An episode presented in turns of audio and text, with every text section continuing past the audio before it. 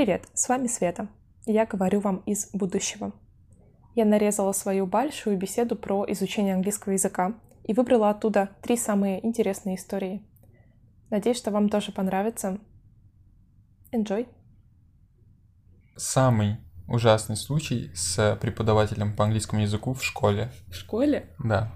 М, А, было такое, наверное, когда в пятом классе у нас поменялась преподаватель, пришла молодая девушка с длинной рыжей косой, вошла в класс, на класс биологии, и там было много места, много парт. Мы сидели в самом начале все, как 15, и такая большая аудитория, и она заходит и тихим голосом говорит по-английски, как ее зовут и что она сейчас будет делать. Дальше даже не обсуждается. Это был самый ужасный момент.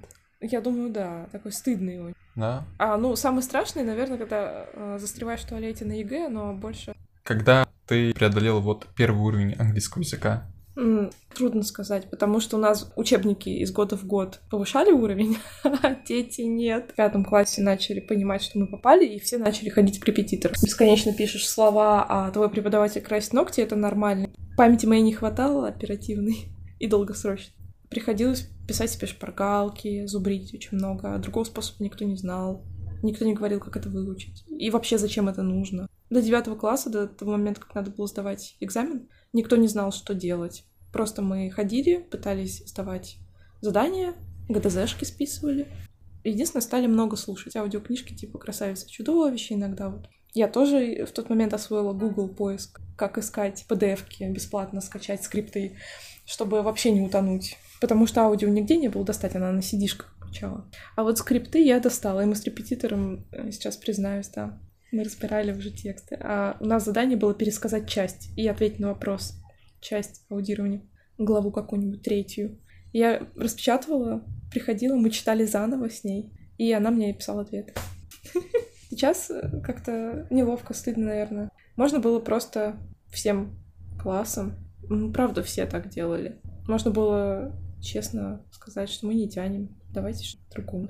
Но программу диктует свое, стандарты школы диктуют свое. Если в Министерстве образования как-нибудь поступит информация, что в девятом классе мы не умеем ничего, то школу, наверное, закроют в английской школе.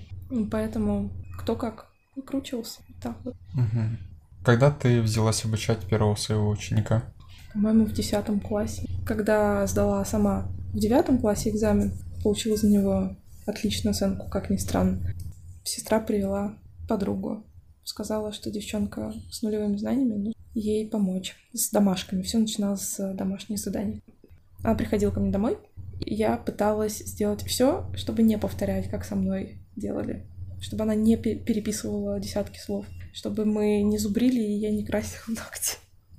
И у меня это получилось, потому что девчонка со мной долго, по-моему, года три. И сдала потом ЕГЭ на из 100 баллов, кажется, около 80. То Ну, очень много. сильно. Ну, с нуля. Она, она пришла, она не могла читать. Она не знала букв, Мгм. звуков.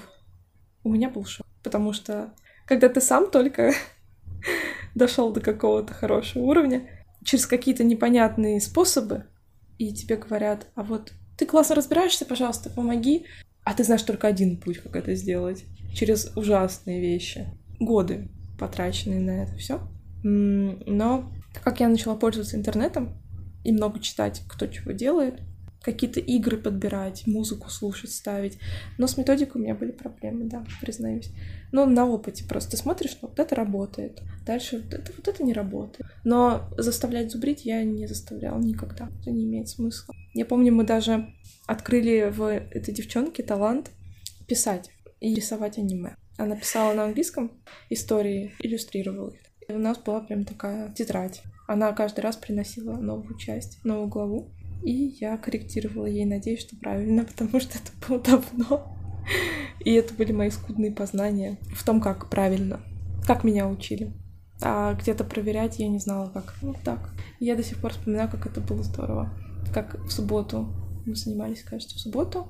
Это была моя отдушина такая, что я могу делать все что угодно, сама формировать такой процесс и общаться, потому что общения было мало. И вот она была одним из людей, с кем я общалась много, потому что мы где-то бывало по два часа занимались. Вот. Сейчас я это не рекомендую так делать, но но было интересно.